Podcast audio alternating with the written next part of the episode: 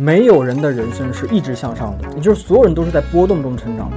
一定要学会把定义权掌握在自己手里。解决打工人最好的解决方案就是不打工。就我觉得每个人都有自己的大厂，你心之所向即为新出路。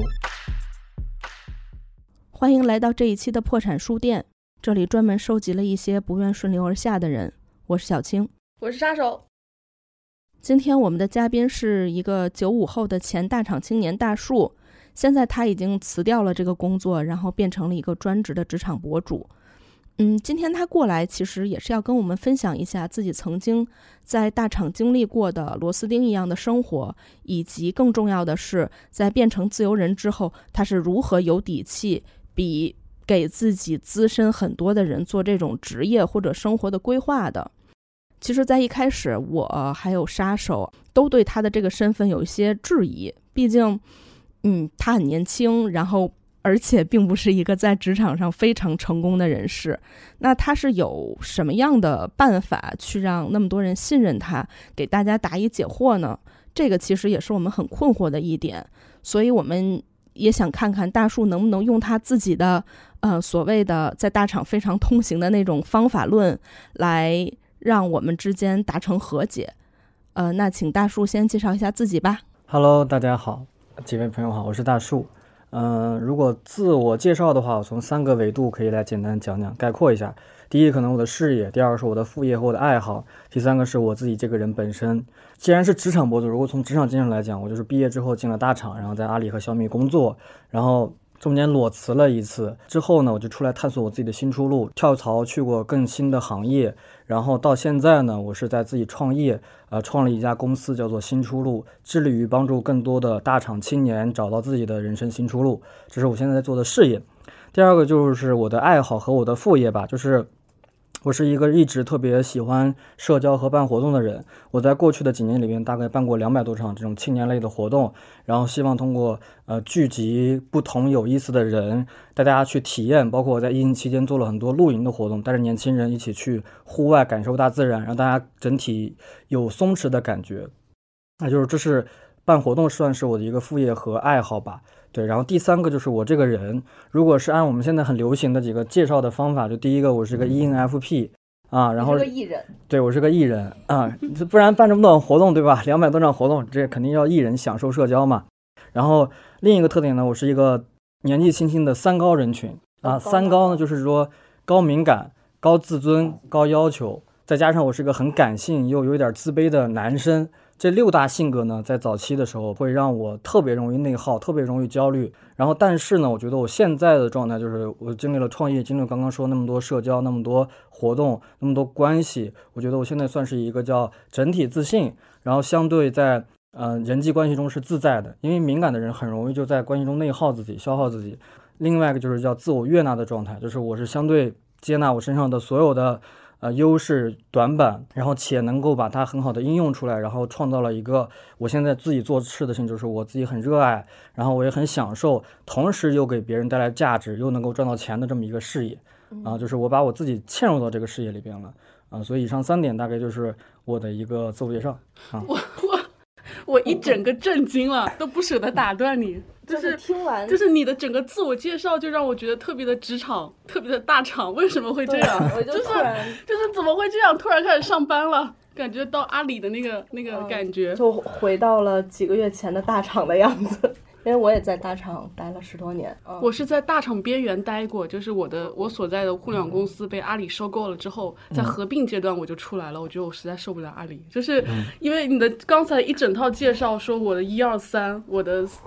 标签，我的那些自我悦纳的词，我就觉得特别的，嗯，都是要有归因的，还还蛮属于我对这个职场博主的刻板印象的。是的，是的。那我们聚焦啊，我们聚焦回来。好，什么是职场博主？能给我们介绍一下吗？这到底是一个什么样的职业呀？就是我走上职场博主这个路，首先，职场博主根据他这个名字嘛，就是针对职场人来去给大家分享一些职场的经验，但更多其实是聊职场人的个人发展问题。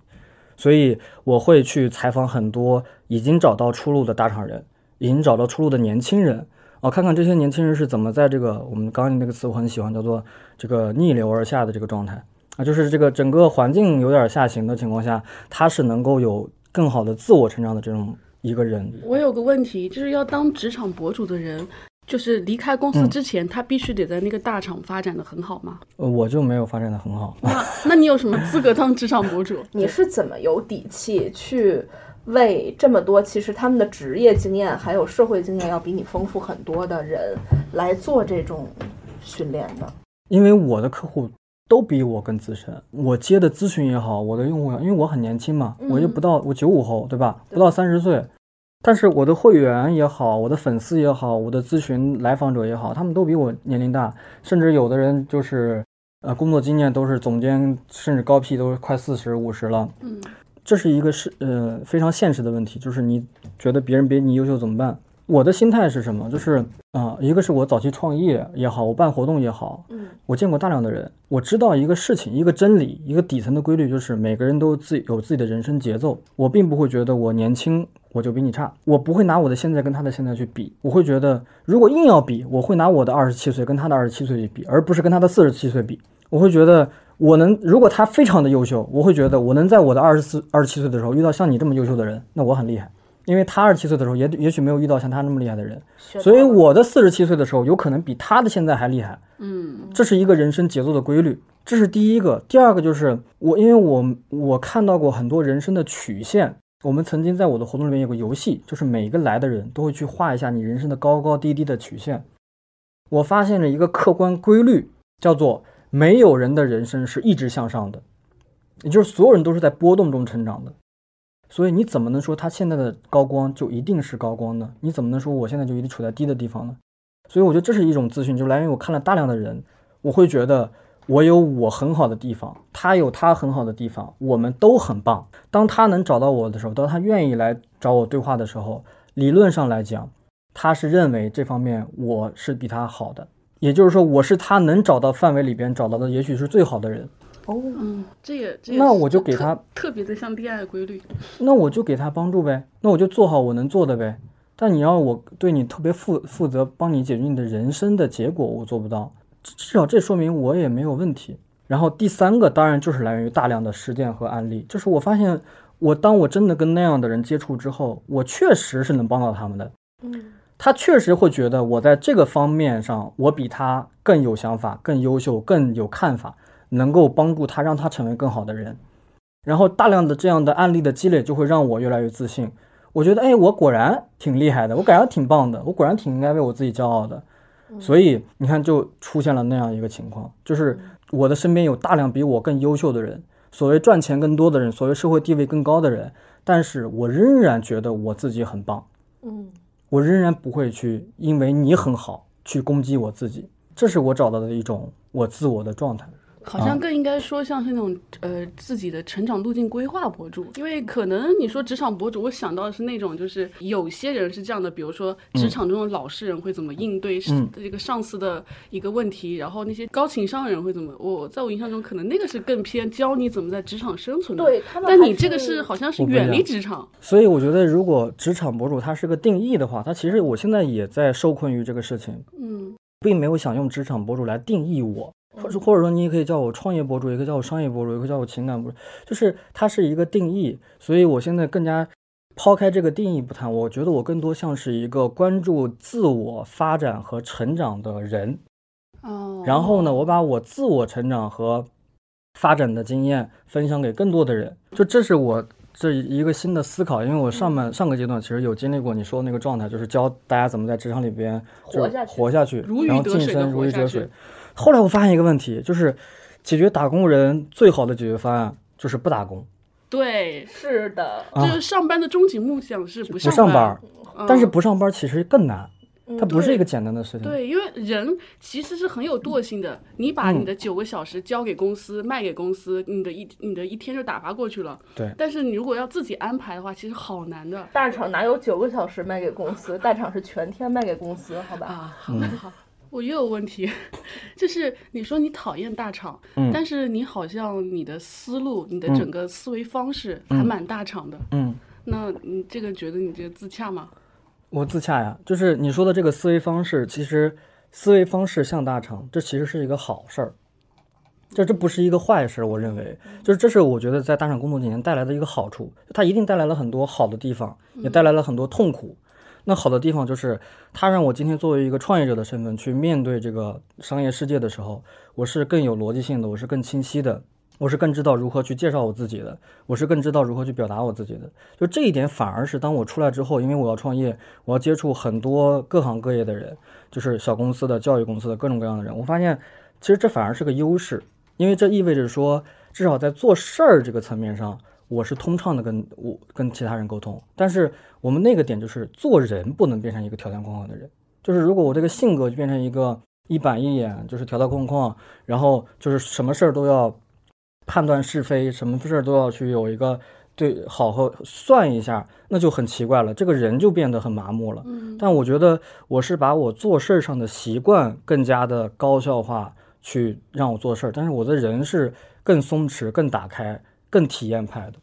嗯啊，那你在那时候的互联网公司做的是什么职位？我在阿里的时候是偏中后台的职位，就是偏安全风控这个角色的嗯。，那你当时在那里边的一个状态是什么呢？就咱分阶段哈，如果是真实的来讲，我刚进去的时候还是很开心的，因为对于一个校招生，我毕业能进阿里是很好的一个事儿了对。就很多人都找不着工作，我还有个班儿上，你是哪一年进的阿里啊？我是一九年，然后其实也比较年轻，而且那个时候是疫情之前嘛，就是然后你说你刚毕业一个学生，你去了一个大厂，你觉得好好光荣啊，有一种光荣感。因为那个时候大厂的光环让你对兴奋。那个光环会让我觉得说，哎呀，尤其是那个时候我们的文化，就是那个海里味儿，那个文化会洗脑说，会跟你讲说，呃，就是我们在创为几亿人创造价值，这个几亿人的支付方式都因为我们而改变了，所以你们要格外注意你们的动作，你们在影响几亿人。我觉得好牛逼啊！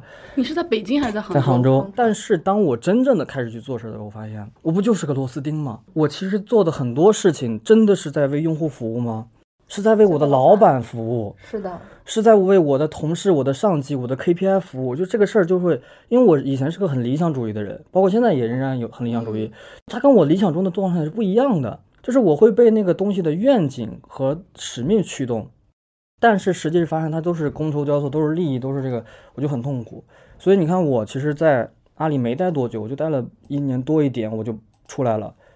而且那个时候是在疫情期间，很难找工作的。你像我二零年中段，正是疫情很严重的时候，但我当时就是说，我不管，就是疫情再难，我也不想在这待了，我必须要找个班，再再换一个班上嗯，一个啊大厂人的任性。啊。然后我就后来就来了北京，所以我是二零年来了北京，然后就去了小米工作。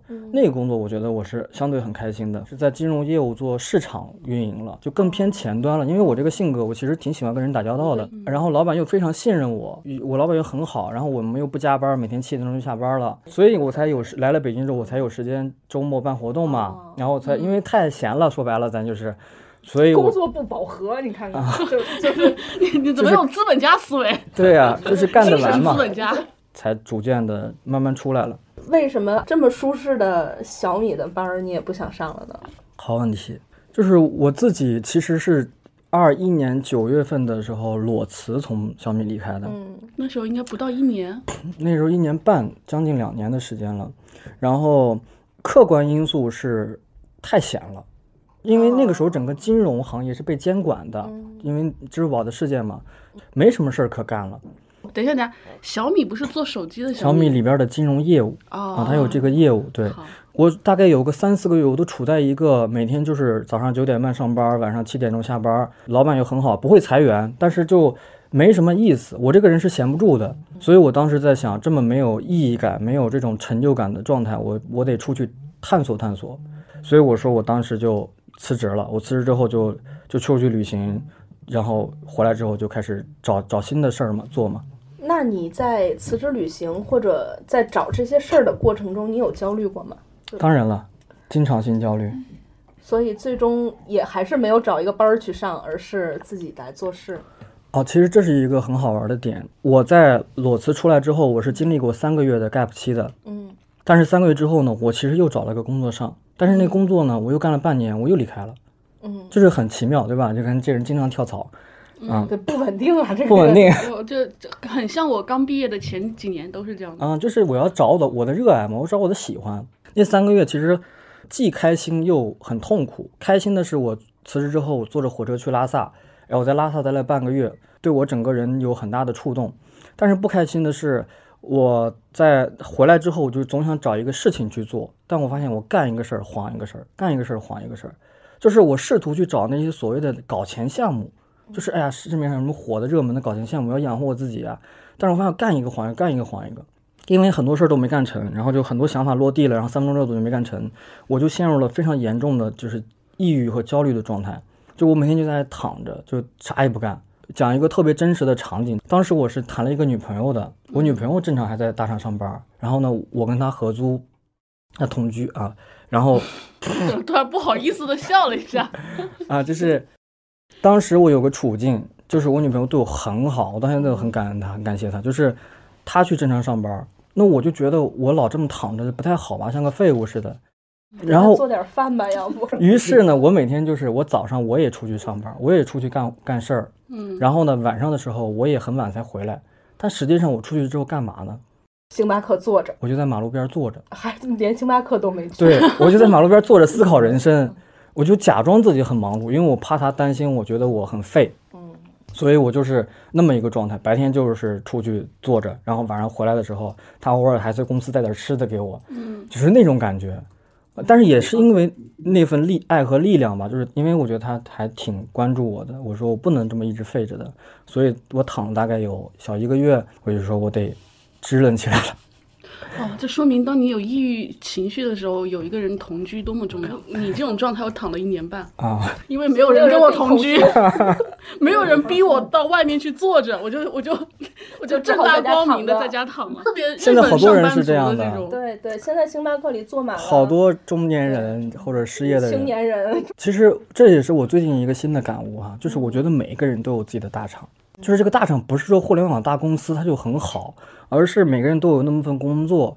你说大厂大厂意味着什么呢？其实意味着是说一个别人看似很好的班儿，就你的父母会觉得，哎呀，很体面，薪酬又不错，然后呢，整体嘛，你至少也算是很好的一个工作了。但只有我自己知道，这不是我想要的，这不是我喜欢的，挣得多，但是我很痛苦啊，我投入我大量的时间精力进去，我的身体都废了。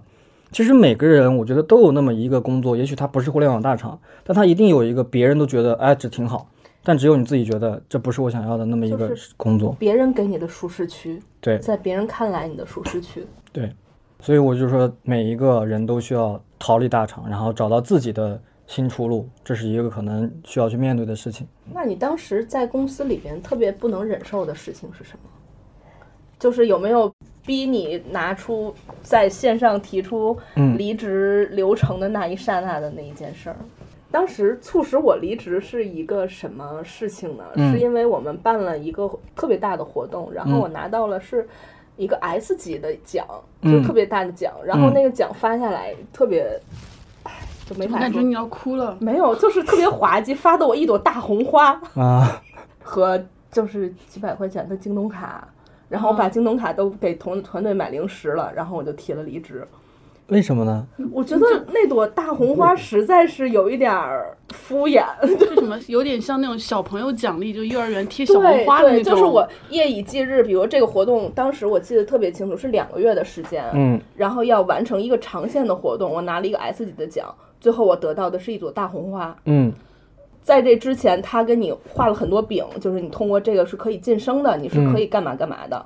我只是拿到了一个义乌或者是哪儿出来的，对，有一种巨大的落差感。对，就是这个饼画的有点未免太太大了。就是即使你不给我画那个饼，我依然会尽我所有的努力去做这件事儿。嗯，但是多少会显得有一些不真诚，就是 甲方会有一些不真诚了。所以你失望了，就是你在职场中失望了。就我特别明显的。意识到我是一颗螺丝钉，就是我特别明显的意识到，可能我之前就是觉得我是一个做事情的人，我做的事情还多少有一些意义。嗯，但是后来我发现我做的事情只是我领导的一个述职报告上的一角。嗯，然后以及我变成了一个工具人一样的螺丝钉。嗯，然后我就离开了。嗯，觉得。我觉得，因为我还挺追寻工作的意义的，就因为我并不觉得我去工作特别苦，或者是我天天加班不回家这件事儿是让我特别痛苦的一件事儿。我觉得我能从上面看到数字的增长，看到那些嗯东西在我的呃努力之下方法论之下变得更好，我已经很开心了。嗯你哪怕什么都不给我，也也比给我一个那个东西强。嗯，感觉怎么感觉这个职场跟恋爱也差不多，就不要对人抱期待就行了。你说的特别对，就是我们的我们都是对生活抱有期待的人，但是期待的方向完全不同。对，那你对这种晋升有过一些那个指导方法论吗？没有，没有。我后来就对职场晋升失去了这个兴趣。那我我想问一下，嗯是因为你从来没有晋升过，所以你不了解它这当中的甜？是我觉得我并不羡慕我的老板，是就是我早期刚刚进入职场，我觉得我或许还渴望职场晋升、升职加薪嘛。加薪当然我乐意啊，谁不喜欢加钱呢，对吧？但是升职，你说真的成为我老板那个状态，甚至 在大厂里面做一个总监那个状态，其实一年赚百万是有的，对，薪酬也不错。那你说我看他活得好累呀，就是我觉得那不是我想要的状态。就是我基本上，你看我第一年我就看了很多这样的人，我是一上来就看到那个经理、总监他们是什么样的状态，我觉得我不想成为这样的人，所以我对这个事儿就没有我的注意力就没有放在这个事情上。嗯，那注意力没有放在这个事情上，就会导致我的班儿也上不好。就是你说你说工作真的做的特别出色吗？也没有特别出色，因为我没有那么再加上环境不好嘛，因为整个消费金融都在被影响，也没有什么事儿可做，所以就是升过加过几次薪，但是一直没有升职。就是后来做了经理，但是也就还好，就是也也就没管几个人，就是那种状态啊。所以我对这事儿，我觉得没有我自己出来创业，自己做一个自己喜欢的事儿，让我觉得更爽。至少从我的视角，我看到的，我把它描述成为一种，就是我的老板本质也是我老板的螺丝钉，那他也是为了他的老板而服务的，这就很奇怪了。就是我们不是为了这个公司的产品那些都 KPI 什么的服务的，是为了老板的那个他老板的需求服务的。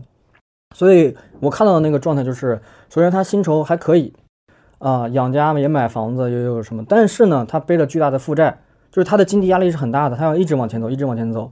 那他为了赚这个钱付出的代价是什么？代价也是加班，也是卷，也是可能十点钟、十一点钟才下班，就是投入了大量时间精精力在这个事情上，这是主业上。其次，我感觉他其实，在那个状态里边，啊，至少我看到的哈，我不羡慕的人，他们都是其实内心是不愿意做的，只是说迫于生计、迫于家庭，他迫于这个位置，他就不得不去做这个事情。换句话来讲，他是戴着面具上班的。我很不喜欢戴着面具生活，这个是我接受不了的。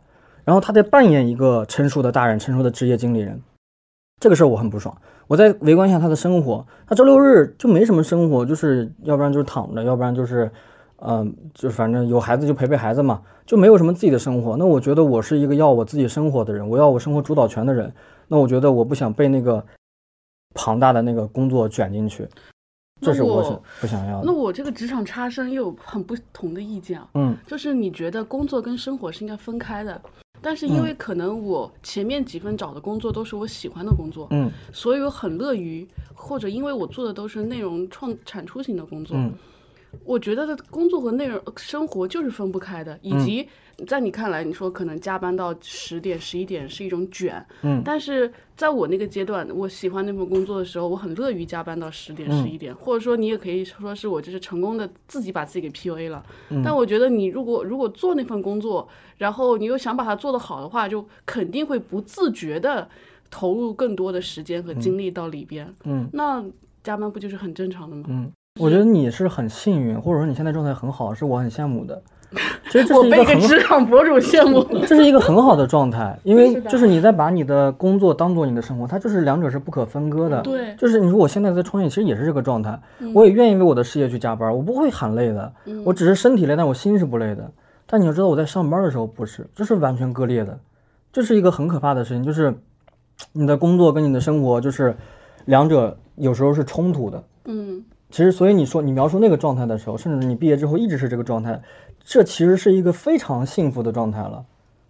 哦，就是很多职场人是没有体验过这个状态的，甚至你像我现在还在往你这个状态去学习，就因为我前两年有大量这样的这种所谓的职业化习惯的培养，嗯，今天当我让我的工作和生活是一体的时候，我是不会的，我会觉得好像得分开。哦，就是你会自然的把工作和生活是分开的。甚至我是是我如何在生活中融入工作，就是如何在工作中融入生活？我们的工作不是常态。不是不是因为工种不同？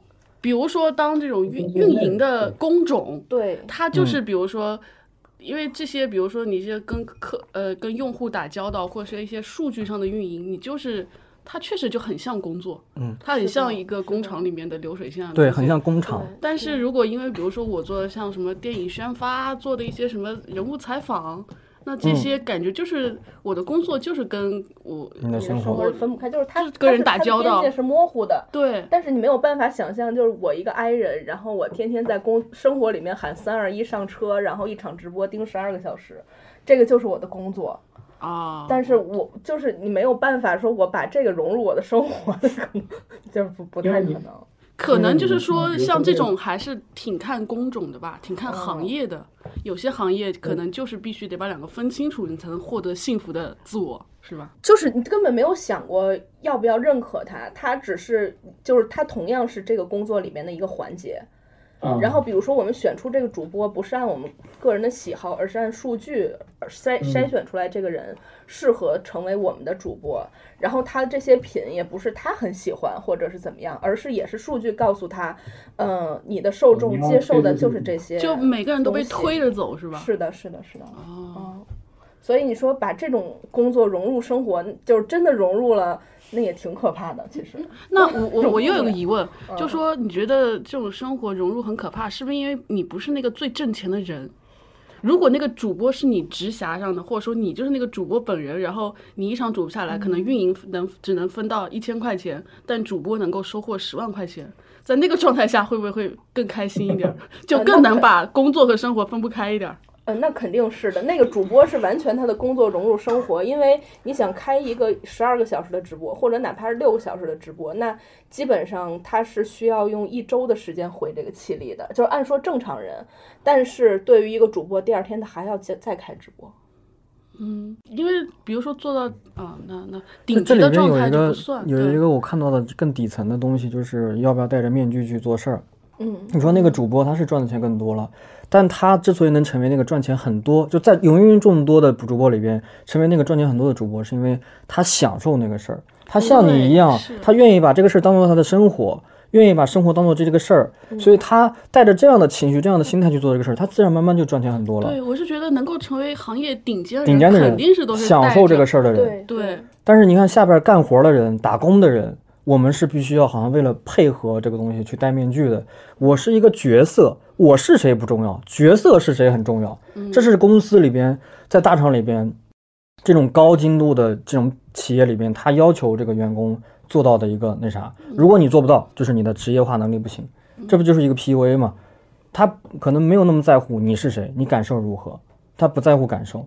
我觉得这是一个蛮蛮矛盾的地方吧。嗯，是不是可以这么说？就是说，所谓的金字塔，就是最顶尖那波人，他们是在享受自己的工作，但是现在是更多的金字塔底的一些人开始觉得，我为什么要成为塔底？我也可以就是以成为一个乱窜的螺丝螺丝钉，不是螺丝钉吧？一个乱窜的脚。个体，新的个对体，对，比如说大厂或者一些职业化程度非常高，所谓的职业化程度非常高的人，你的自我是被模糊的，而且他希望的就是你的自我被模糊，嗯，然后而需要你呈现出一种所谓职业化的状态，就是千人一面的状态嘛，嗯，就你最好是不带着任何情绪去工作，我觉得这里就有一个我自己在做职场博主的意义和价值观。嗯，就我觉得人生不止打工，人生不止工作，是的，你终究还是要活成你自己的状态嘛，活成你自己的生活嘛。嗯。所以我我现在就很想跟职场人讲，很想跟我看到的那些迷茫的人讲，我会觉得你不要套入那个角色，而是你要真正做自己。就是你可以从那个机器和那个角色里面套跳脱出来，尤其是在当下当下这个环境里面，其实是有机会成为一个新的个体。这个个体就像我就是一个小的个体，就是我在做我喜欢做的事儿。然后你说这个事儿很大吧，也没有，但是我觉得很有意思，我自己也喜欢。那你说这个事儿它又能养活我自己？你说赚很多钱吧，也没有，但是我觉得它够养活我自己。我觉得钱只是我价值观排序中的一部分，它甚至不能排到第一，但是它给我带来的成就感、意义感，让我觉得我活着，我真实的活着，且我在成为我更好的自己。包括我刚刚说的低价值感，我慢慢变得越来越有价值。我觉得这样的新时代里边，一个新个体的自我发展是一个必不可挡的趋势。未来会有越来越多这样的年轻人成为，就是一个人就是一个公司的状态。这是我很提倡的一个价值观。呃，应该说是你可以不上班，但是人必须是得工作的。但是你你是目的就是找到一个适合你的工作。对，首先我觉得螺丝钉它是个定义，嗯，就是它没有好坏之分。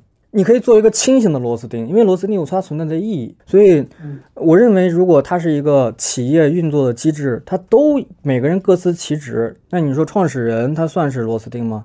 他从董事会的这个席位，他也是那个那个角色。每个人都扮演了一个角色，但是核心是，我觉得要做一个清醒的角色，就千万不要那个以为那个角色就是你。就是你，我是一直现在跟在跟大家讲，如果你不能离职的时候，或者你不敢辞职的时候，就先别离职，也别辞职。但是你要学会在公司的时候多薅公司羊毛，对吧？多 什么做做好一个这个螺丝钉应该做的事情，比如说，对吧？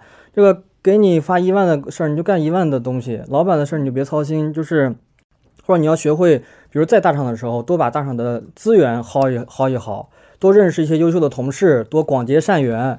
有一天你离职之后，你会发现这东西都特别好用，这都是很好的资源。但是千万不要以为我就只能这样了，我就只是这样的，我就应该成为一个螺丝钉，那是别人的标准。就这是现在我们聊聊的好学生的这个思思维习惯嘛，就是我是喜欢迎合标准的，我是喜欢自己往里边去套的，但这是恐很恐怖的。所以我觉得螺不螺丝钉不重要，因为我本我们每个人本质来讲都是其他人的工具，但是你要学正视这个事儿嘛，就学会利用好这个事儿，就是多带来一些让自己觉得更开心的这那个好处。那你刚刚一直在说做自己，你所谓的做自己是什么？做成什么样的人程度叫做做自己？你知道自己是什么吗？我现在更清晰的知道我自己是谁了。嗯。就我现在更加细颗粒度的知道我是谁了。颗粒度是啊，这是这是一个很好玩的描述词哈。就比如我刚刚我跟你提，我跟你说了，我贴了几个标签。你说 ENFP 是我吗？不是我，它只是我的一个最外化的、最粗的一个标签而已。但实际上，我我现在就是因为做了很多这样的事情，我在向内去觉察、去调整自己。我其实是很相对来讲更了解我自己了。比如说，我不会逼我自己去做我自己不喜欢的事情。但是前提是我得判断什么事儿是我喜欢的，就是，所以做自己这个东西很有意思。前提是你得知道自己是谁。但是，好像第一步确实是做测评。我我因为我在问别人嘛，这个问题我问过别人，你是怎么发现你自己的？你是怎么做自己的？然后大家大多数的第一步都是通过各种所谓的测评工具、星盘、星座来贴标签定义我自己。当你定义之后，你会发现不够用了，有冲突了，然后你慢慢的再去了解，哦，原来。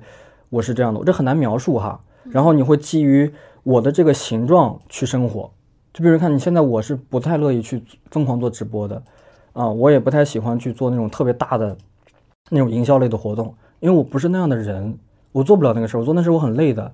我就喜欢一群人在线下一起聊聊天儿，然后真的去一 v 一的帮你解决问题，那这是我享受的，我也不去为难我自己。所以我觉得这就是能做自己适合做的事情，而不硬去做自己。不喜欢做的事情就是做自己。你刚才说你在拉萨，然后似乎我理解的意思就是心灵得到了洗涤。对，为什么会有这种感觉呢？哎，这个还真是很神奇，因为我在那儿，我就经历了一些事情，就是，嗯，我当时看到了一次生死，就是很奇怪，就是我当时去了一个拉萨，嗯，很美的地方，叫萨普神山，它那个山是。金字塔形的雪山，就是真的就是金字塔，就是特别棱棱角分明的。然后想要一个画面哈，就是你面前就是一个雪山，雪山下面就是湖泊，然后在湖泊的前面有一个大的石头上，那个石头上面坐了一个女生，穿了一袭红衣，她旁边放了一红酒杯和红酒，她一个人在那儿喝红酒。我从远处看，我觉得这太有意境了，好像鬼故事啊，好像鬼故事。然后我走进去，我就我就说我很好奇，我想跟她聊聊聊天儿。然后我一问，他跟我说，他说他得着癌症晚期，他是从湖北，然后一路就是自驾跟着他那个那个老乡一起来到了这儿，然后他觉得他他当时说应该就只剩没不到几个月的生命了，然后他就跟我讲，他说他前半生就是在疯狂的赚钱，他在深圳疯狂的赚钱，然后赚了很多钱，给家里买了房，做了各种各样的事情，但是到了可能。他应该不到三十五左左右吧。他说忽然发售，发现癌症晚期，他的人生没有多久了，所以他出来。然后边说边哭，边说边哭，我跟着他一块儿哭，我俩在那儿哭。嗯就是我忽然感受到了，就是就是就以前你给我讲那些生命道理，我是没有感觉的。我是觉得什么死啊生啊跟我有啥关系呢？虽然我们都讲道理，但是当真的一个生命快马上就要结束的人坐在你旁边去跟你讲故事的时候，那种震撼是不一样的。就那个时刻，我会觉得，因为正好离职，我会想嗯我到底想要啥？我到底是想要追寻点什么？说实话，我很迷茫，我迷茫了，因为我不知道。嗯但他让我知道说，我至少追求的不应该是那些外界的钱也好、地位也好，别人给我扔的一个标准。但是到底是什么呢？我还不知道。所以那是一个让我一下子看到了死，所以我会去思考我应该怎么去生的一个触动。然后我就带着这个疑问就回来了。我就在那三个月，包括到现在，我也在思考这个问题，就也也在去体验这个事情啊。这是一个很奇妙的故事，给我那个拉萨之旅添了一个神秘的色彩啊。那这件事有没有改变你的就是职场就业的这些方向？就还是那件事就坚定了你要做一个自由人，而不是再去入职一个什么样的大厂之类的？嗯，那件事儿就是他给我种了一个种子。嗯。你看，我不是刚也提到过吗？你看，其实我后来又回来之后，我又找了个班上，而且我我第二个找的那工作更好，嗯。事儿少，钱多，离家近，涨薪百分之七十，然后离我家就五分钟，然后每天去公司去公司就是喝茶，啊，然后有一个自己的独立办公室，嗯，还能看还能看夕阳，嗯。你说这班多好呀！但是我干了六个月，我还是干不下去了，就是因为我是闲不住的，我我过不了这样的生活，我是内心想干事儿的人。嗯嗯嗯但是，然后那个时候其实正好赶上疫情，我就做正好我的副业做了露营的项目，嗯我的露营就很快乐。我带着一群年轻人去山里边儿、去森林里边玩儿，然后又能够聊人生故事，又能够看见彼此。然后疫情间压力很大，大家又很松弛，就我觉得这事儿我干得很有意思。我说那我干脆辞职吧，我专门干这个事儿。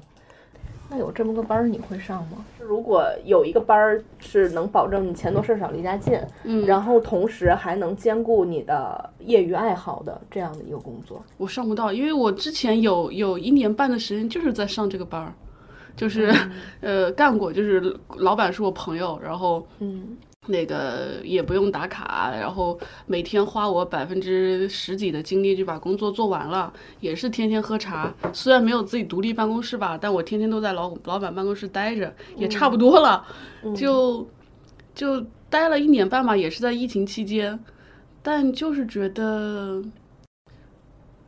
周围没有那样一群可以聊天的朋友，或者说，因为我我我我有一份工作，就是我那时候在一个城市，所有的朋友都是来自于那份工作，嗯就是那个那个体验给我太好了，所以我可能有一些不太呃不太正常的渴望吧，所以就是就是希望是那种同同事间可以聊天，可以就处成朋友的。结果在那儿一年半，我只能跟老板处成朋友，其他人我都聊不就聊没没法聊天，聊不到一块儿。然后后来就来了单向嘛，嗯，就发现能处成朋友了。起码还还有一些能够处成朋友的同事啊。嗯但那个就是，但我的那个班就是说我我每天花的那百分不到百分之二十的精力，就是我当时在做一个护肤品的品牌策划，然后这就是我，这就是能够把生活和工作分得很开的班儿。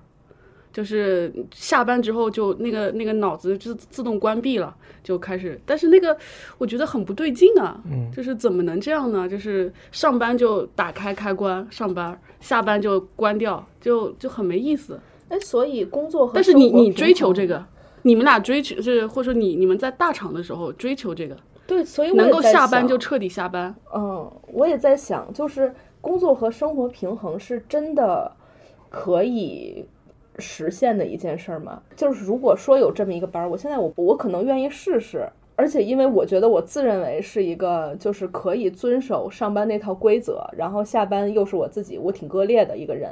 但是，呃，我似乎到就是大厂的后半期的时候，我上的班儿就是那样的，嗯就是我也没有那么忙了，没有嗯一天需要盯直播盯到三四点钟再复完盘就没时间睡觉，然后也是可以八九点钟就下班了。嗯然后呢，但是那个时候我就开始觉得深深的无聊感，就像你说的，嗯，我当然有那种感觉。对我，我甚至就是也没有老板一样的朋友，就是我没有任何的朋友，我在那里面就是做事。到后来也离开，也是因为这种无聊感实在是太上头了，然后我就就是算了嘛，嗯，就所以就特别矛盾。但我觉得这个事儿就真的是分人，嗯，就是事儿本身真的能够。见到，就是有这样的人能够上个坚持上个十年的班儿，然后就是那大量的呀，你说咱北京那么多的国企或者央企，他们不就是这样在工作和生活吗？就是对吧？每天五点钟就下班了，然后下班之后有自己的生活，那主业就是在一个事业单位上班，就是大量的人是这样的，又很稳定啊。我觉得可其实工作这个事情不是核心，为什么这么说呢？就是说白了，我拿着高工资，我不干事儿，老板迟早一天得把我干了。啊，对，是的，因为我本质就没有创造价值，我也没有做事儿。你说他怎么在现在这个环境下，他怎么可能养一个闲人呢？嗯，那不反而不是一件的是一个好事情，是的，对吧？早晚有一天的事儿。对。所以核心就是你还有没有干事儿。我觉得你包括你现在在单向，你们在单向，就是你们在做事儿，我觉得这个事儿就很好啊。嗯，但是你说在那么一个工作里边，你没有做事儿，自己没有成长，没有提升，你终有一天会被干掉的。是的，也许是三个月，也许是半半年，也许是两年。其实还是内心的一种不安全感吧。但凡清醒的职场人都会意识到我的投入和产出比，公司给了我工资，那我给他产出了什么？这个也是在特别要命的，就是每半年的述职的时候，嗯，你要把你所有的产出给写下来。你的老板做的一件事儿就是拿你这些产出和你的工资去匹配。嗯，好，就是好一点的老板呢，会把就是这个匹配发现你超出了你的工资，然后他会跟你说，你准备一下晋升材料。然后我在职场中没有经过这种瞬间。晋升材料是什么呢？就是你写一个巨长的文档，然后要有四个人坐在这儿，一二三四给你答辩，你要回答他们每一个人的问题。原来升职是这种题啊。然后这个人，这四个人全都举手说他能晋升了，然后哎，给你从 A 级升到了 B 级，从 B 级升升到了 C 级。你这说的是大厂里面的晋升吗？对哦，如果你跨级，就是从比如说三 C 升到四 A，那这个答答辩场面会更加的宏大。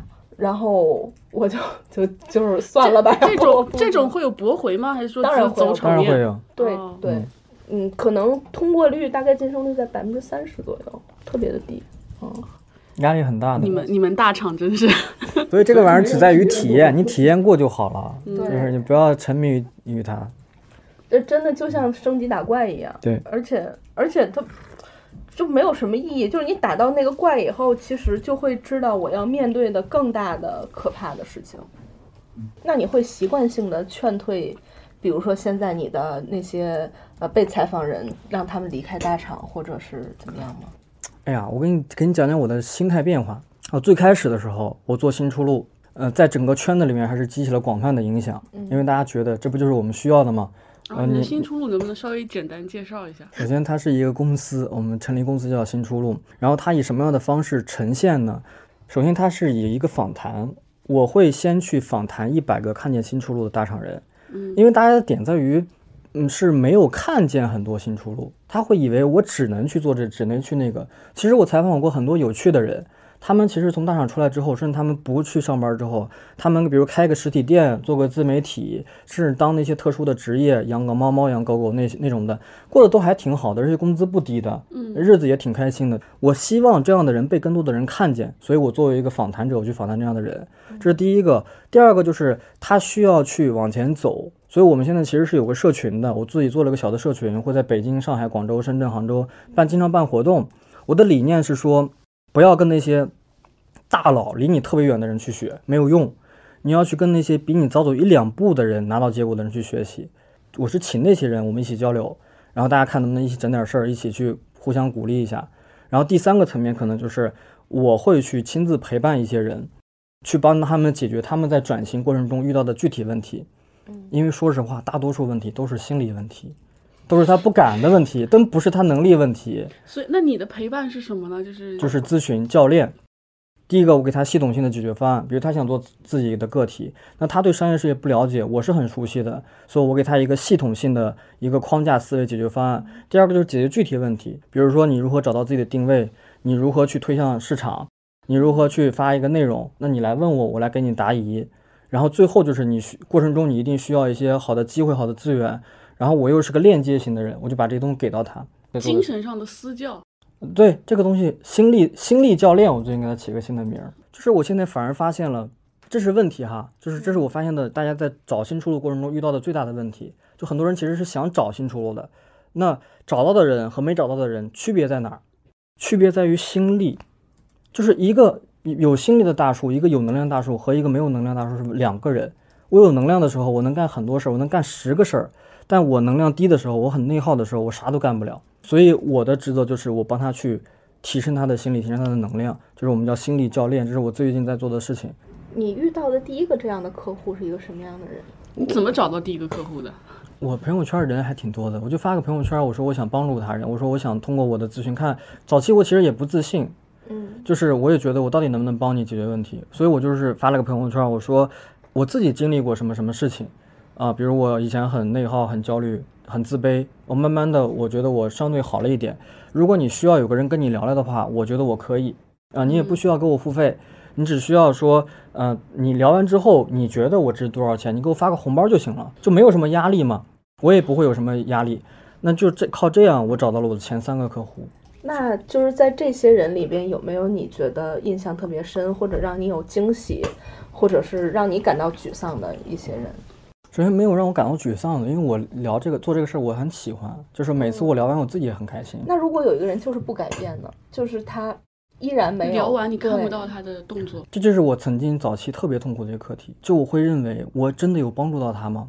我做的事儿真的能帮他带来结果吗？就因为知道我们做这种博主或者做自媒体的人，会因为这个事情早期很痛苦。因为我是那种付出型人格，我很希望我我做的事儿能帮到你。但是呢，这个东西又这怎么定义结果呢？你帮他赚到钱吗？你咋去帮别人赚到钱呢？那除了钱以外，他自己的这种成长又不可量化。所以我也是慢慢的从这个痛苦中就是跳脱出来了。我发现哈。我真的没有办法帮他确定性的带来结果，我怎么能直接给他带来一个人带来结果呢？这很难。所以我现在的心态就是，我能做的就是我尽可能用我最善良、真诚的诚意去帮助你。但至于你会有什么样的结果，是你自己的课题，你自己的人生。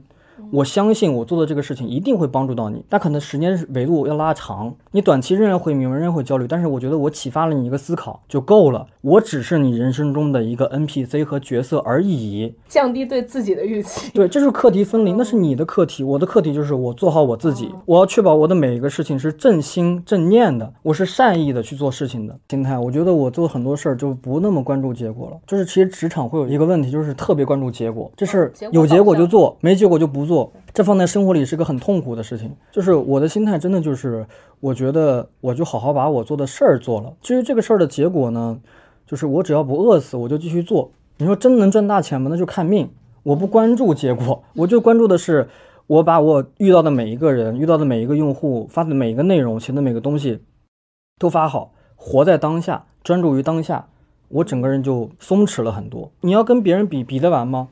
你身边总有比你赚钱更多的人，总有比你社会地位看似更高的人，总有比你粉丝量更高的人，你比得完吗？我的一个感受就是，我们周围、我们社会上存在这么多大量自我攻击型的人，对对，而且其实我熟这种自我攻击型人，就会拿自己就一个自己。去跟十个人的优点来比，然后他想集这十个人的十个优点在自己身上，这就是非常不可能的。就是他会把自己攻击的体无完肤，所有人都比我优秀。你越接触优秀的人，你越觉得自己啥也不是，所以干脆就不要出去接触，然后就自己带着自我攻击，就很痛苦的，然后就慢慢焦虑、慢慢抑郁的这个状态里。我现在有一个认知，有一个方法，就是我有一个信念，叫做信息就是信息，事情就是事情，看你如何定义它。一定要学会把定义权掌握在自己手里。你看，我们过去的人生，我们过去的教育，定义权永远在别人手里。就是学校定义你考了九十分，你就是个好孩子；你考了六十分，你就是个坏孩子。好和坏是老师定义给我的。进入职场也是，你拿了三点七五，你拿了 AS，你就是个好员工；你电你拿了成绩不好，你就是个坏员工。你凭什么定义我呢？按理来讲，我的人生应该是我自己定义的。如果你活在别人的定义里边，我觉得这是一个特别痛苦的事情。所以你要学会自己去定义这个事情。你比如说前两天我我跟大家也讲过，我在发高烧嘛，嗯，我三十八度八最高的时候，嗯，像我以前的心态，因为我是一个特别容易伤春悲秋、见微知著的这种人，我会想，我操，我这太惨了吧！我这个人生的命运，我发烧这么高，而且你知道我发烧的时候正好赶上那个日本排这个核污核污水核污水，我会觉得这个世界疯了吗？在干嘛？然后我我当时躺在床上，你想我三十八度八的时候，我是没有办法起来的。我躺在床上，我的脑子里那种想法就是，我觉得我是个废物，我觉得我做的事情毫无意义。我觉得我跟我当时刷视频，我去看我那些同行们哈，他们视频拍的真好，他们讲的真好，他们线下活动办的真好。相比于来讲，我啥也不是。然后你看我怎么从高烧里边走出来的，三天就，这是一方面哈。我那时候就是说，信息就是信息，看你如何解读它。我把我的发烧定义为说我的身体的自我杀菌消毒。我说你看发这么高的烧，哎，肯定是我在杀除我内部内部的这个进化了在净化自己，我在重启我的人生，所以我没觉得它是个坏事儿啊。第二个是我要停止念头，就是当我低能量的时候，我难受的时候，我那些念头自然而然就会出来，这很正常，谁都会这样。但我会告诉我自己说，拉回来，不要去想，哎，想了拉回来，想了拉回来，就是回到我的主线上。所以我现在有冥冥想和正念的习惯，就是我只观察我的呼吸，我只去正念。就像其实我为什么很喜欢徐徐徐志远老师在最新那期里边那个拳击的那个事情，那就是一个正念呀。我在打拳的那瞬间里边，我只关注我的拳头的出入，你旁边有谁在谁在看不重要，重要的是我享受当下，我在出拳，我在进攻，我在挨打，我在打那个沙包。所以那个时候，当我躺在床上的时候，我也用了同样的方法，我就只关注于我的呼吸，只关注于我躺那个床上，那些念头我都不关注。然后我觉得我的能量就恢复了，我的我的整个人精神状态就不一样了，我没有被拉到那个低谷，我没有被拉进去那个深渊，我就开始去恢复我的状态，恢复我那啥了。这不就是改变自己的运气吗？其实不复杂，但是就是要学会去定义和学会去停止。嗯如果能解决了这两个问题，很多人的精神状态都会越来越好的。就现在越听越觉得你你你就是跟你的这个标签职场博主离得好远，你就是个心理你就是个心理疗愈啊。因为我觉得就是职场的这个事儿不本质。我早期也做那个事儿，但是我越做越做越做的。然后呢，就是你真的再换了个工作，再跳了个槽，然后呢有什么意义吗？你没解决问题啊。就是包括你出来之后做自媒体，出来之后做自由职业者，还是会有这样的痛苦。所以我说事儿它只是一个表象。发现我开始做这个事儿之后，就是整个的这个人群的年龄就跟之前就不一样了。我的好多成员吧，都是八五后、八五、八六的。嗯比如说有一个，我没记错，应该是八六年，非就是在我看来啊哈是非常优秀的那一类人，因为他是名校毕业的，中山大学毕业的，呃，还读了那个长江商学院的 MBA，然后毕业之后进了部委，然后在部委工作之后就开始从部委跳出来去了这种很多大厂和民企，且做到了新能源行业的二把手。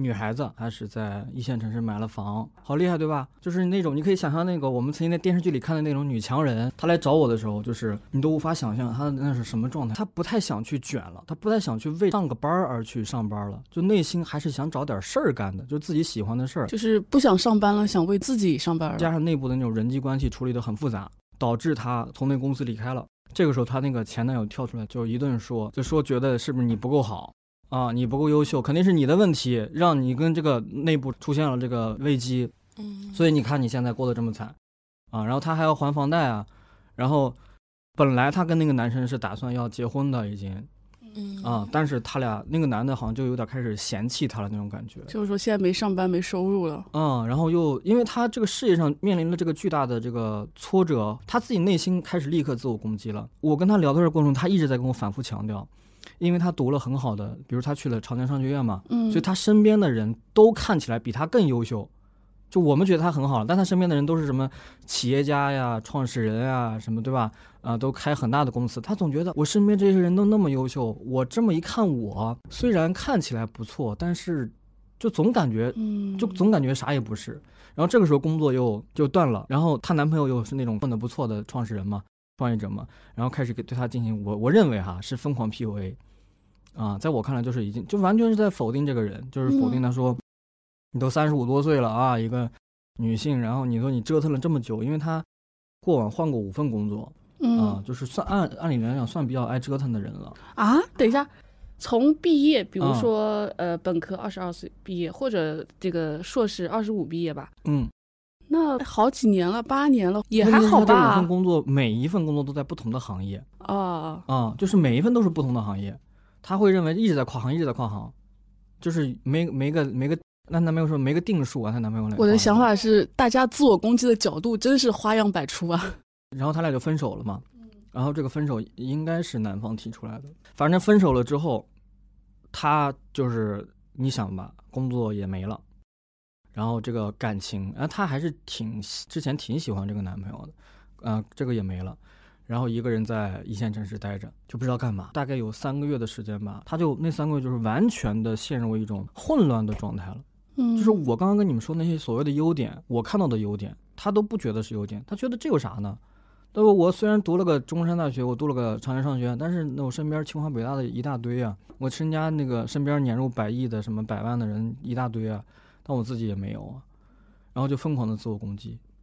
就是在抑郁量表里面啊，已经有低落心境超过两个月以上了，啊，就对差不多快快有点那情绪了。对，他好像说他是有一点这个倾嗯向，啊，那你能做什么呢？我能做，你看啊，呃，所以我跟他聊天也特别有意思。我们本来我我一般我跟他做咨询做一个小时就差不多了，我跟他愣是聊两个半小时，聊完之后我整个人我都就是不行了，你作为一个管道，也接收到了大量的那个 我已经到了啊，因为因为他这个时候他需要大量的倾诉和分享，嗯，他要跟你讲他感情他男他那个前男友怎么回事儿，他的那个公司故事里怎么回事儿，且他在他跟我讲的过程中一直在自我否定，一直在自我否定，他觉得自己没有什么优点。这个时候，其实他家里人也知道这个情况了，他家里人也也在说说，那你想我家孩子大女儿都三十五加了，呃，工作又没有，还要还房贷，然后这个感情也破了。其实他父母也在说说，感觉对他不满意，天哪，有一种就是觉得你咋混成这个样子，他自己又会觉得我咋混成这个样子。虽然说过程中我一直在鼓励他，首先你这样的人，你是你得先这想帮他调整状态嘛。你说你、嗯你其实还是有很多好的地方的啊，帮他建立信心。然后所以你看，本来一个半小时的时间，两我中间有大概一个半小时都在听他讲，而且我还得很认真的听他讲，还不能敷衍。我说，哎呀，我帮你分析，你说这个点可能是你男朋友的问题，不是你的问题。啊，还得跟他互动，所以这是一个一个一个基础嘛，就是基本上我跟他咨询完了之后，他就我觉得相对开始尝试进入一个正循环了，嗯因为他在之前都是处在一个完全的负循环的这个一直往下走的状态。我一一场咨询能做的无非就是让他信任我，让他让我来看到他身上的闪光点，因为他是信任我的嘛，他又觉得我做出一些成绩，所以我给他的评价，按理来讲应该是他觉得还对的评价。我就疯狂的说，我说你看，你你换过五份工作，每份工作都是在不同的行业里边去去换，说明了你内心是很想做自己喜欢的事情的，你一直在探索你内心真正想做的事情。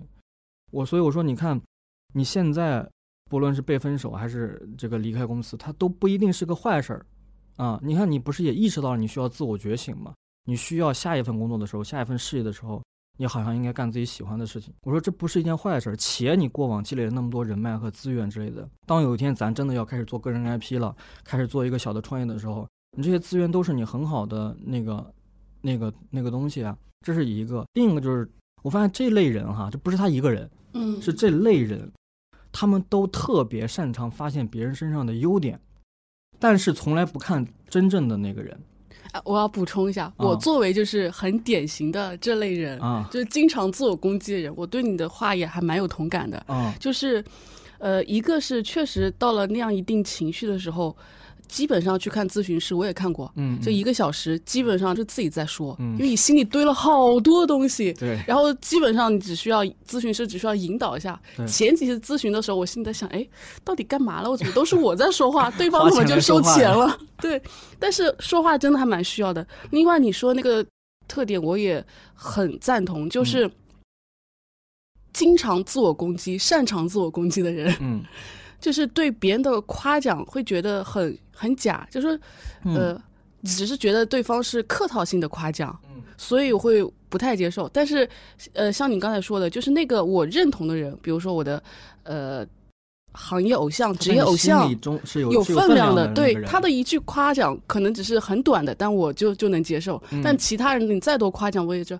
哎呀，就是 social 而已，我就听听就算了，我不会往心里去的。所以你那个你能让他就快速的建立信任，然后听得进去你的赞美，这个是件很厉害的事儿。哦我觉得这个很很神奇。扯远一点啊，就是我发现我可能有一种神奇的天赋，嗯就是别人会接近我的时候，就会莫名其妙的信任我。就是前两天我去跟央视他们来采访我，顺便采访我跟一个三十五加的一个女中医嗯。啊、女中医博士。然后那个中医呢是帮别人治疗身体问题的，然后但是她也有自己的焦虑嗯，啊、我呢是帮别人解决精神焦虑的，但是我有自己的身体问题，所以那个 你们俩互相治愈，形成对闭环了，是吧？对对对，所以那个央视导演说你俩可以互相治愈，然后我俩就嗯。聊天儿，然后过程中嗯。我就问他嘛，然后我就我就发现他也经历过感情挫折，但是我俩在中午吃饭的时候，他就跟我说，他说为什么感情挫折，因为发生了什么事儿。他说这个东西我以前从来不跟任何人讲的嗯啊，我不会跟任何人讲的，因为他觉得这个太丢人了。啊，因为在别人看来很优秀啊，博士，然后又是个什么中医大夫的研究生导师，各种东西。嗯但是他刚跟我认识也就两个小时，他竟然跟我讲他前男友的那些事儿，我就我也是我也搞不清楚，可能是我的一种天赋，大家会觉得啊、我是值得被信任的这是个超级稀有的天赋。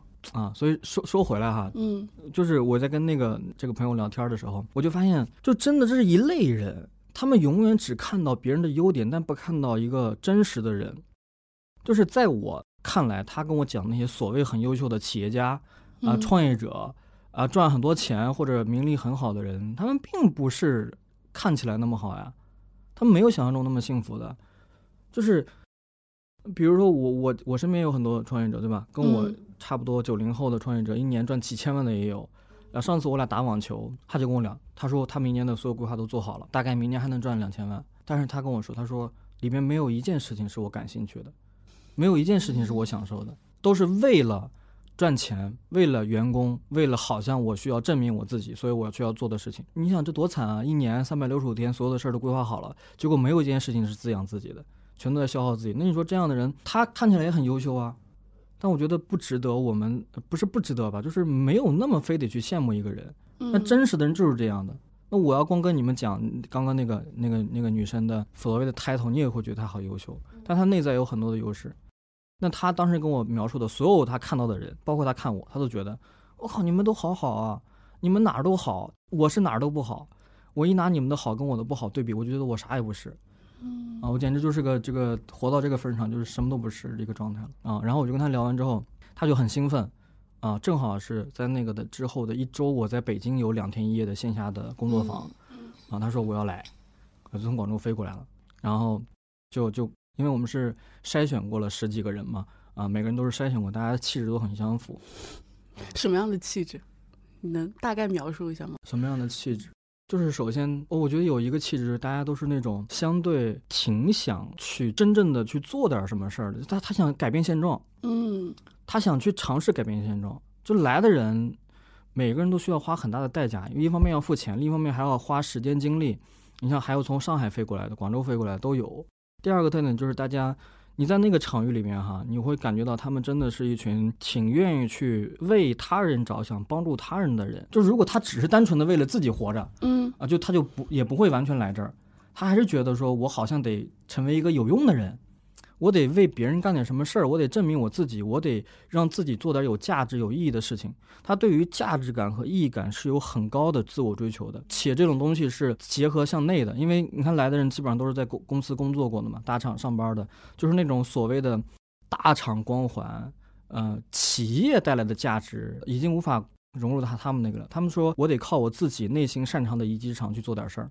嗯啊，就是这个类型的人。还有一个特点，我觉得大家呃很神奇，是愿意慢慢来的人，不是那种嗯急功近利的人。他不是说我要快速赚钱，他们是希望我能够慢慢来的人。啊，然后相信慢就是快，然后慢慢的一步一步的找到自己喜欢的事儿，然后再加一个，可能就我觉得大家都是所谓的先醒来的人。啊对，就那个心已经开始蠢蠢欲动，按耐不住了，要做点什么改变的事儿了。对，嗯啊那工作坊主要干嘛呀？除了对话，对谈之外，我一直觉得线下线下活动最核心的其实是让大家感受这三个东西。第一个是感受能量，就这东西很玄，但真的就是我就觉得好悬，你说点很悬，说点让我懂懂的东西。就是有一种，哎，你没你来的时候，你觉得你也不知道要干啥，但是你参加完两天之后，你会觉得这个世界仍然很奇怪，但是我愿意跟他干一场，我愿意跟他干仗那种感觉。就是你你去海边溜达两天，嗯，你会回来之后就觉得，虽然上班也不太喜欢，但是我还能再继续上一场。对。但是我去海边是我有具体的事儿了，我就去海边看了海。嗯那工作坊就是你的鼓励式话语吗？就怎么做到的嘛，对吧？对啊，你看怎么做到？就是第一个，我本身自己在那个场域里，我就是一个能量极高的人。我站在那个舞台上嘛，我给大家讲我自己真实的经历，我是如何提升我自己的内心力量和提升我的变现能力的。就是你一方面得向内，一方面向外。我把我的那个认知方法论和真实的故事讲给他们听，一方面会学到很多做商业的认知，因为大家还是要赚钱的。嗯另一方面会看到大树是如何向内求自己的，怎么找到一个问题的根源，啊，然后把这个问题解掉的。这是一方面，我这种东西会自然而然的影响他们，让他们看到一些希望，嗯因为他会发现哦，原来这个看起来挺优秀的人，曾经并不是一直这么好，他曾经也是一个非常高敏感、非常自卑、非常在意他人死活啊、非常容易 被别人的情绪所影响的这么一个人。嗯只不过通过慢慢的一些方法，他现在看起来他的心力很强，他能够做很大的事儿。那我是不是也可以？我哪儿比他差了呢？我觉得不比我差。他们第二个就是，你看他们每个人会对话的过程中，我们会专门设置一个环节，就是当你讲完话之后，其他的伙伴是可以给能量回流的。就是我要夸夸你，我觉得你、哦你的哪一段发言就真的特别的好，给我很大的启发。我觉得你你在这两天一夜的时间里面给了我很多这个很多鼓励。就对于九五后和九零后来讲，他们看到说，哦，原来一个女生活到三十五岁还能这么活呀，哦，还能说不结婚也能过得挺不错的，就看到她身上那股力量。嗯但是这个时候，你看，如果这个九五后、九零后给那些八五后的女性一些反馈说，哦，姐姐，我真的从你身上看到了你未来我想活成的样子。我觉得虽然你现在的状态可能是刚离职，但是我觉得你这么勇敢，敢在你三十加的时候去选择换行业，去选择离开你那些让你觉得很消耗的人，我觉得这份勇气给我带来了很大的希望。如果是我，我会觉得我好像看到了一点光，因为你这样的人是这个社会的少数派。然后你想想，那个姐姐听完之后，嗯我大概有点感受到了。啊、他会觉得他被看见了，他会觉得他是有价值的，然后这就是双向的一种鼓舞。那九五后会被鼓舞到什么呀？我们的恐惧是因为我们不知道，我们看不到少数派，哦，就是我们看到大多数人就是在职场卷一卷卷卷，一直待到三十五岁被裁员，但是我们不知道说，如果一个人之后的人生是什么样，无论裁员之后，一定三十五岁之后，这个人生是干嘛？是迷茫的，就是在我的人生地图里面那块儿是空的。就是没有那个样本出现在他们样他们的面前。看到这样的样本，他会觉得好像三十多岁没有那么可怕，三十五岁也没有那么可怕，好像被裁员也没有那么可怕，还是得活着，我还是得往前走。未知才是可怕的。看到有东有人在那儿了，就还好，就很好。还有一个我线下场域的，我觉得特别跟大家分享的一个事儿，就是我们有专门一个环节，在一个周六的晚上，就白天我在讲东西嘛，让大家互动，晚上的时候就是我们会把大家关在一个小黑屋里，然后那个小黑屋里边呢，就是放了很多那个蜡烛、星星灯啊，布置的非常的温馨，然后会在里边带大家玩一个游戏，嗯叫做生命曲线。什么意思呢？就是我会在一个白纸上画上横纵坐标轴，横轴代表的是你的年龄、时间长河嘛，纵轴代表的是你那个阶段感受到的能量状态或者你的感受，感受是正向的还是负向的。然后把你从现在到你从出生到现在画出一个属于你自己的曲线。比如说，你觉得有的时候是高光，你考上了很好的学校，那是高光；比如说你失恋了，那是一个低谷；比如小时候父母离离婚了，那是一个低谷。就是把很多低谷和高光串在了一起，这条曲线就是你的人生曲线。然后我们会邀请每一个伙伴去分享他们自己的人生曲线，大家会在这个场合里面哭得稀里哗啦，因为很多人的怎么说呢，过去都有很多的痛苦的地方，父母离婚，嗯啊，然后包括他自己从小甚至没有爸爸的，对吧？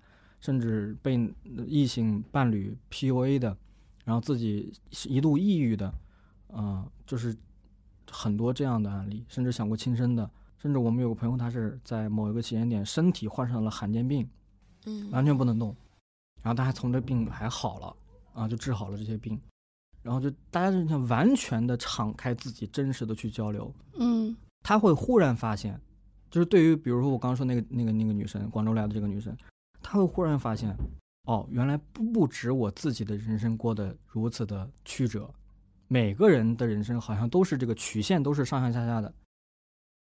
他会忽然理解了别人，哦他也会忽然就理解了自己。我一直跟他们说，我说你怎么对待别人，就是怎么对待自己。你理解了自己，就理解了这个世界。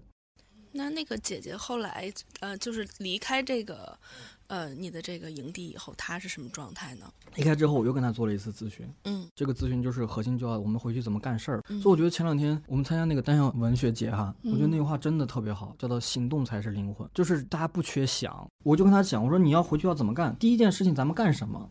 嗯我说第一件事情回去之后，你可以把你的故事、你的经历，能不能在一个以以一样的方式分享出来？我觉得你的故事值得被看见。啊，能不能分享一下你为什么工作这么多年，五次跨行去不同的行业，为什么离开？你下一步想干嘛？你觉得你活到了这个岁数，呃，你对于人生是怎么看的？你怎么看待职场，对吧？我在职场里面怎么去生活，怎么去升职加薪，怎么慢慢的成为一个二把手？你这些都是怎么做到的？按理来讲能帮助到很多人。比如说你回去之后，你做一个线下的小型活动，我们通过线下的把你真实的经历东西去分享出来。